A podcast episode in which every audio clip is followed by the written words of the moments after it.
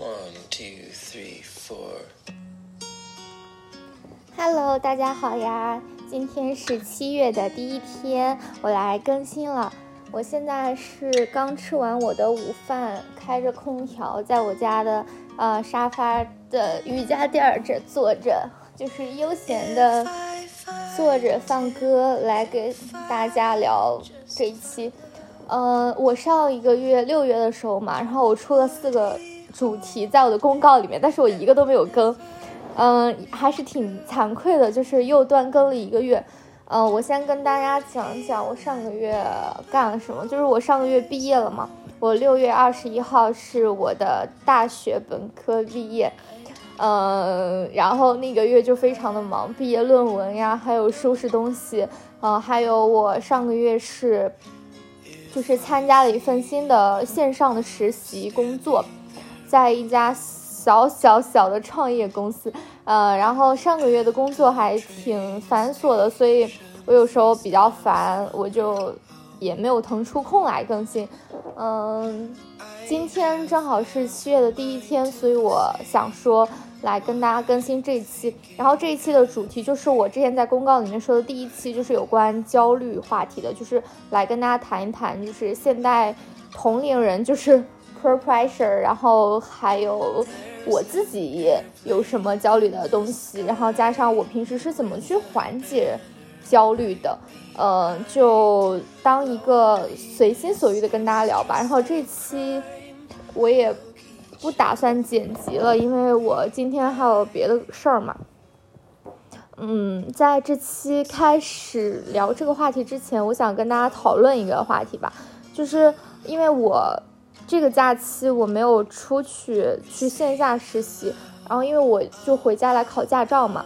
嗯，所以我应该是有两个月完全空档的时期，呃，我就在想这两个月我能做什么，嗯，我想了想哈，我想开始做自媒体，就是呃短视频的自媒体，就是我想说先在小红书上开始发，呃，进而再比如说同步到抖音上面去。因为我还是比较喜欢小红书这个平台，加上我抖音那个账号那边可能有点问题，呃，聊的话题呢，我想的是，就是，就还跟播客一样，就是聊一些我的看法，就比如说创业自由，比如说焦虑，比如说如何表达这样。但是可能每一期视频可能只有五分钟，就把它剪成短视频的那种节奏。嗯，我还在犹豫，呃，并且我现在还没有开始正式的拍。嗯，我想跟大家就是，就大家怎么觉得呢？就是怎么讲呢？因为其实播客它现在还算是自媒体平台当中比较不算很主流的一类。那我其实觉得有很多人去相信我的观点，我也想把它传播给更多的人，所以我就有这个想法。我不知道大家觉觉得我适不适合？如果后续我有拍了短视频，或者是我有就是。开账号的话，我也会在这里跟大家同步。嗯，大家有什么关于短视频的一些想法呀，或者是自己有做过一些建议什么的，都可以呃，就是在评论里面跟我呃讨论一下，或者是教一教我。嗯，先来聊聊我的焦虑吧，就是我日常生活当中有什么焦虑的地方，呃，来跟大家讲一讲，就是沟通一下共鸣什么的。嗯，第一个就是，嗯，一个比较就是 大的焦虑方面吧，就是，呃，我本科学的是工科嘛，比较重工的工科，然后我研究生是申请的传媒方向的，就是工科和传媒的结合，大概就是人工智能与数码媒体这一类的。然后我其实本人是比较喜欢传媒的，大家从就是。我做了什么，包括我的实习，然后加上我自己就是日常的兴趣来看，我也是很喜欢传媒相关的。呃，我我当然希望是我研究生能够学到更多传媒相关的知识，然后进入到专业传媒的领域去工作。但是一个很重要的点就是我大学四年，我在工科可以说是我真的没有学到任何东西。第一方面是我不感兴趣。呃，我没有主动性的去学。第二方方面也是大家都知道嘛，其实大学的课程设置什么的，都挺那个的，就是你其实学不到什么很有用的东西。然后我就感觉好像大学四年下来，然后我今年我毕业了，我觉得我什么都不会。嗯，真的是那种感觉，就是我不知道这四年我就是究竟得到了什么学业上面的东西，因为我当然清楚，我可能得到了除了学业之外其他的一些东西，比如说友情，比如说人情世故，比如说如何社交，比如说自我能量这些东西。但是，就是读书。你本质上读的还是书，但是从学术这个方面来讲，我觉得我没有学到什么对我有用的，或者是我觉得我，呃，就长了什么技能，呃我对这一点还是挺焦虑的。其实，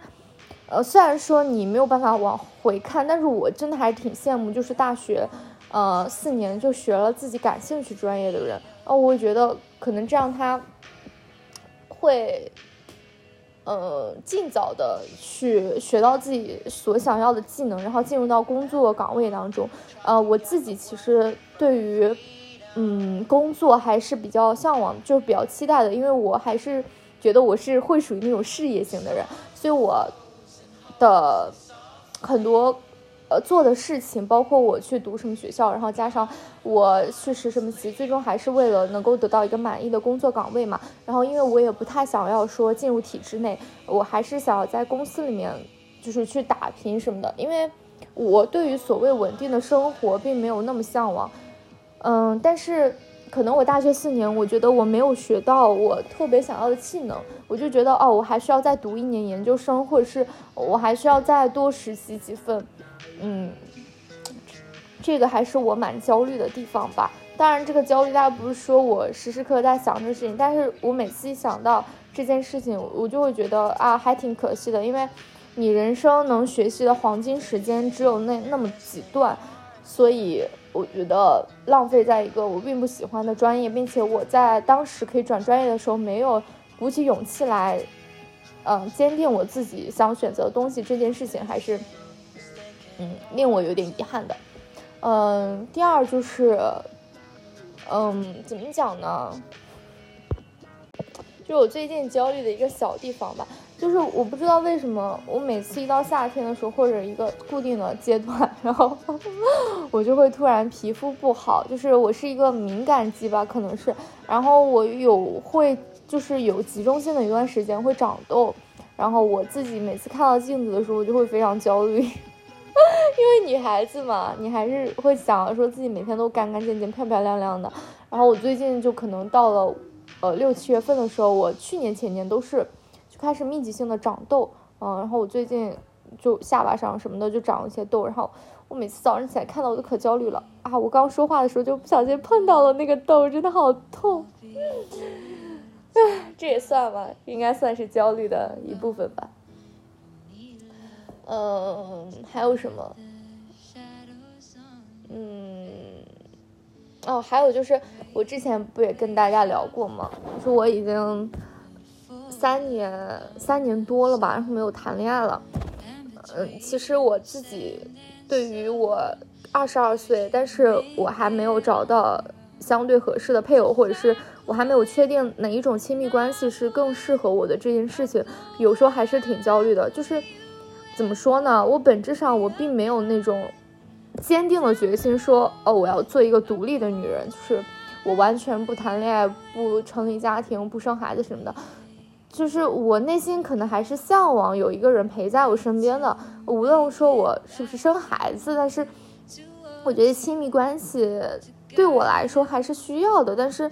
嗯，可能我更多重心都放在了。别的事情上面，我我并没有主动去寻求亲密关系，然后亲密关系也没有就是自然而然的来到我身边。我对于这件事情还是有时候感觉到挺有一丢丢焦虑吧，因为我就觉得，哦，年龄越来越大，那如果我想说二十六七岁结婚的话，就是哎，算了，这个就随缘吧。然后我就跟大家分享一下，呃，我平时是怎么去处理我的焦虑的。首先就是一个非常非常非常底层的逻辑。就是我在去年还是前年的时候，我有一次，我不知道为什么，我就那那段时间挺焦虑的，但是具体焦虑的什么事儿我就忘了。但是我就呃。经常陷入到那种我感觉到很焦虑、很难受，然后很紧张、很揪心的那种感觉当中。呃，我觉得我的很多重心，嗯，或者是就是我我关注的点变成了我的情绪，我觉得非常不好，因为其实。你仔细想，就是你在关注你的情绪的同时，比如说我今天很焦虑啊，我有一二三四件事情，但是我焦虑的同时，这些事情我都没有做。然后那天我就意识到说，如果我在焦虑的时候，我其他的事情我该做的事情我什么都没有做，那我焦虑的意义在于哪里？因为我焦虑了以后，我的事情，我的人生没有任何进展，然后我还把时间浪费在焦虑当中。关键是，我焦虑的这段时间里面。我并没有玩，就是我没有说把我的这个时间就是放在一些享乐上面，然后我也没有工作，也没有学习，然后我把它放在焦虑上面，我就觉得，就是焦虑的那个当下是非常没有用的。嗯，如果把这段时间用去了玩，然后我可以说是我非常放松，但是如果把它用到了工作，会进步，但是我什么都没有用到。然后我那次就想通了这个事儿以后。从那天起，我就开始说，我不要太关注自己的情绪，因为焦虑其实是人之本能嘛。你你难免会有烦恼或者是比不过别人的事情，然后你就会焦虑。但是这个焦虑的，比如说我会给我自己十分钟或者五分钟，然后我焦虑一下，然后我就会马上劝我自己说，我要赶紧投入到我的该做的事情上面。呃，我把那些事情做了的话，我的焦虑会少一点。但是。你去真的做了那些事情以后，你会发现，哦，你沉浸到这个事情当中，你会不那么关注自己的情绪。所以就是第一点，就是不要那么关注自己所谓焦虑的情绪。比如说你感觉到焦虑，你不要说仔细的去想自己焦虑的原因到底是什么，然后怎么怎么着，呃，或者是啊自己未来五年、十年怎么样目标奋斗什么的。我觉得不需要，就是你焦虑的当下，你不可能是无所事事的，你一定还有你需要去做的事情。所以就是。把你的精力更多的放在你需要做的事情上面。其实，当你去沉浸在这些事情当中，你可能就没有那么关注你的情绪了。第二点就是，嗯，怎么说呢？拓宽你自己对于人生广度的定义吧。嗯，有时候我们焦虑，很多原因是因为我们很关注我们当下这件事情的成败。呃，我们会觉得这件事情成功了，或者是没有成功，然后我付出了我的精力，付出了我的努力，付出了我的时间，但是这件事情没有做成，呃，或者是我跟别人去比争一个职位，争一个东西，然后我或者是比赛吧，但我没有拿到这个奖项，没有拿到这个 title，然后我觉得很焦虑，会觉得自己做了无用功，但是。呃，我之前在书里面有读到一句话，就是说，嗯，如果你的关注点是在于这场比赛我一定要赢，或者是呃当下的这个竞争这件事情我一定要做好，那你的关注点就是永远都在，呃，我有没有打赢这场比赛，或者是这件事情做没做成功来定义你自己，或者是定义你的。整个人生轨迹的成败，但是如果你把你的思维转化为我要变成一个更好的人，那你的就是思维方式就会永远不同。你就觉得，假如说啊，我考研，但我没有考上，但是你可能你在这个考试的过程当中，你一定是学习或者汲取到了一些知识的。那如果说你考的这个专业恰巧又是你感兴趣的专业，那么在潜移默化的一年的密集性学习当中，你不可能是没有进步的。就算可能这个进步在结果上面它没有直接性的体现，但是它对于你感兴趣的这件事情，促成你自己对于这件事情的了解呀，包括你在这个过程当中培养的你的学习能力、自律能力，以及你知识面的广度，都是无法用一个结果去衡量的。然后，如果你你觉得你。你的定义是我要成为一个更好的人，那么每一件让你进步的事情都会为之感到庆幸，就是不会那么在意那个结果吧。呃，我觉得我们生活当中做的很多的事情，呃，或者是其实这个社会大环境的竞争就是以结果来 定义的。但是怎么怎么讲呢？我觉得你社会嘛，那么多人，你肯定是要呃比比赛的，肯定是要竞争的，它不可能永远都是就是公平或者是以一个呃自我进步这种来衡量。这样的话，这个社会就没有办法运转。但是我觉得自我对自我的要求。也不用用整个大环境对你的要求来，呃，就是相匹配，因为你自己完全可以说把你的思维转化成，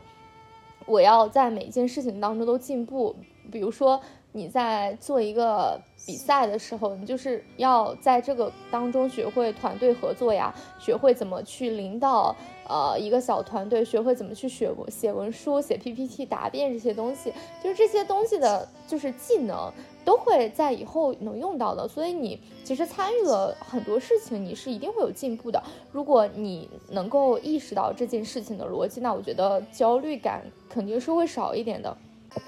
第三点就是，呃，我会在平时的时候更去。呃，关注我自己是不是开心，而不是关注别人的成功模板。呃，怎么讲呢？有很多时候，大家焦虑都是因为，呃，其实你你给你自己其实塑造了一个所谓成功的模板，就是比如说我要优秀毕业生毕业，我要考上九八五二幺幺，然后我要找一份非常理想的工作，我要进入体制内，然后我要考上公务员当老师等等，这是这个社会大环境当中其实所定义的所谓成功的模板。那我相信这也是很多人心中。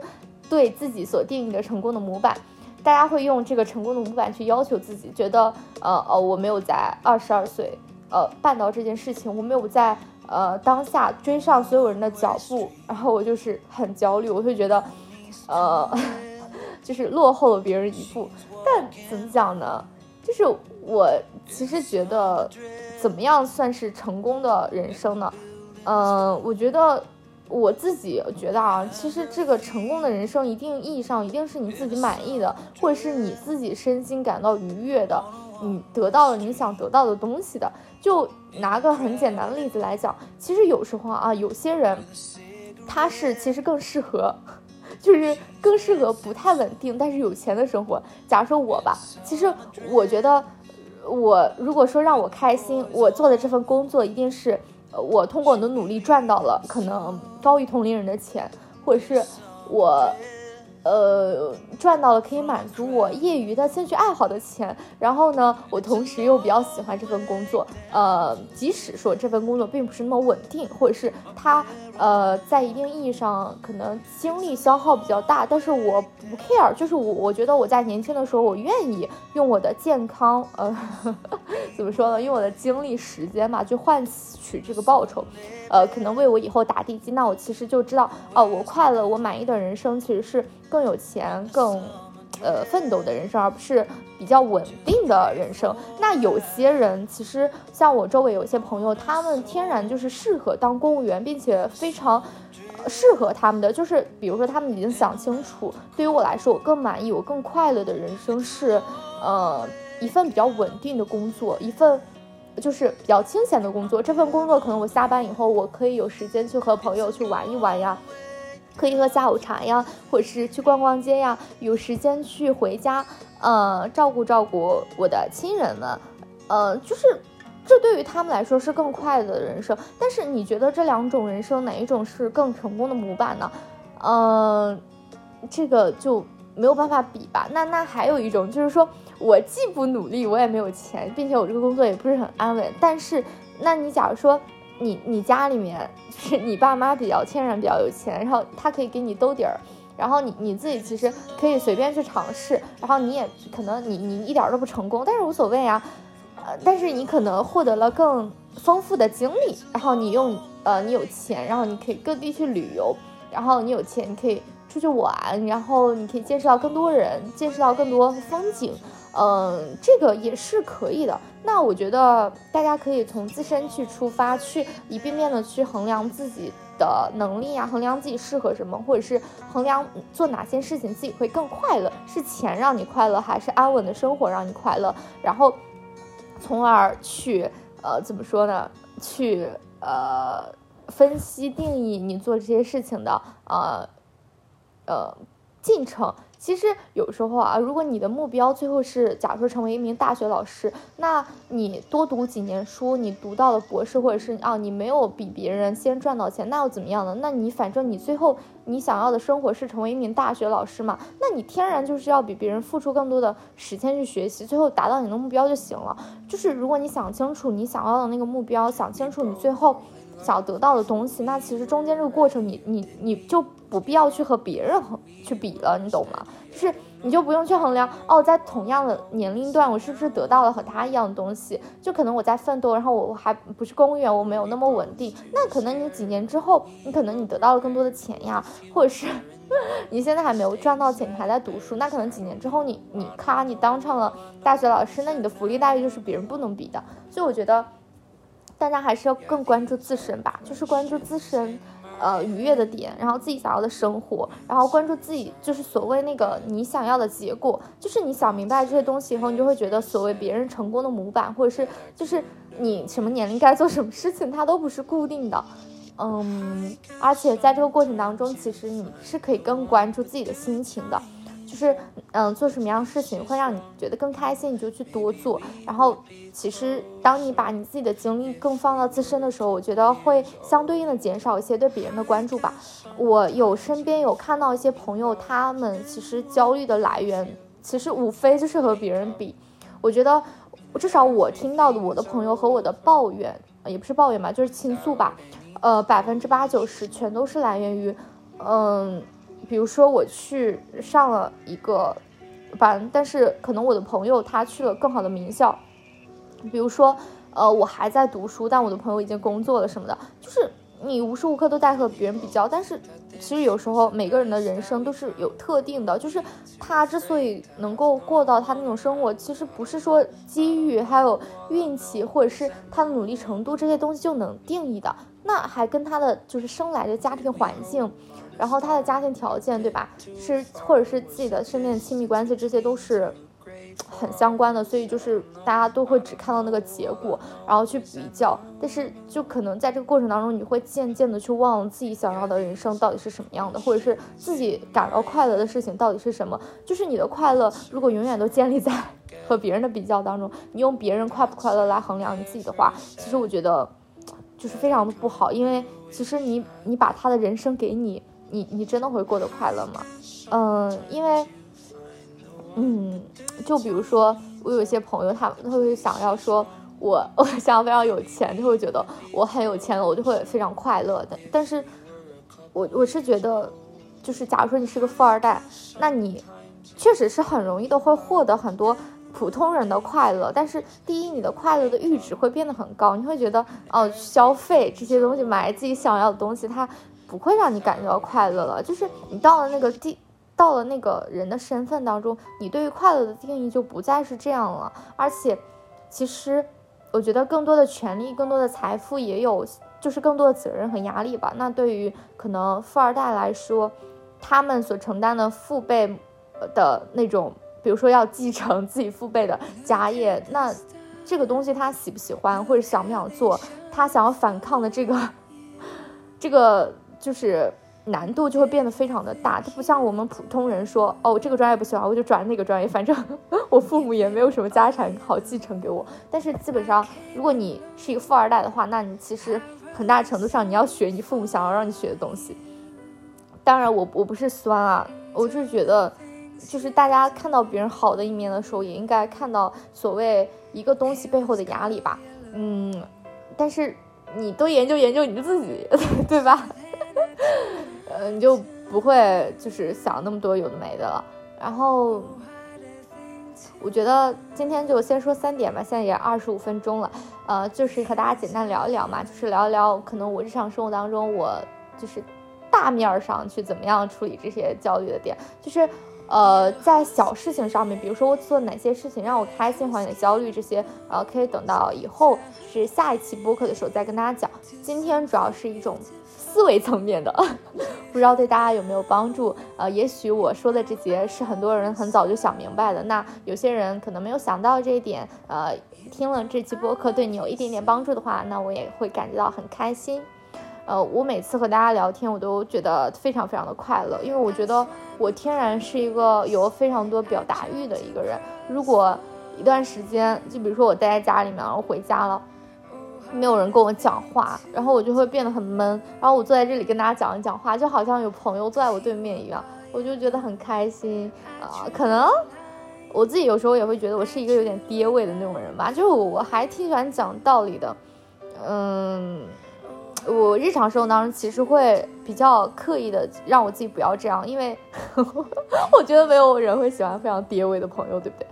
嗯，然后但是在这里和大家去聊，就是有时候能帮助到一些人，就觉得很开心，有点感性了。然后好啦，本期播客就到这里了，然后接下来的时间大家把这首歌给听完吧。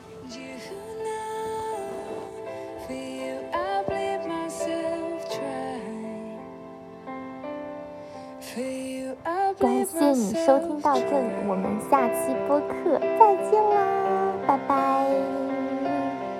爱大家哦。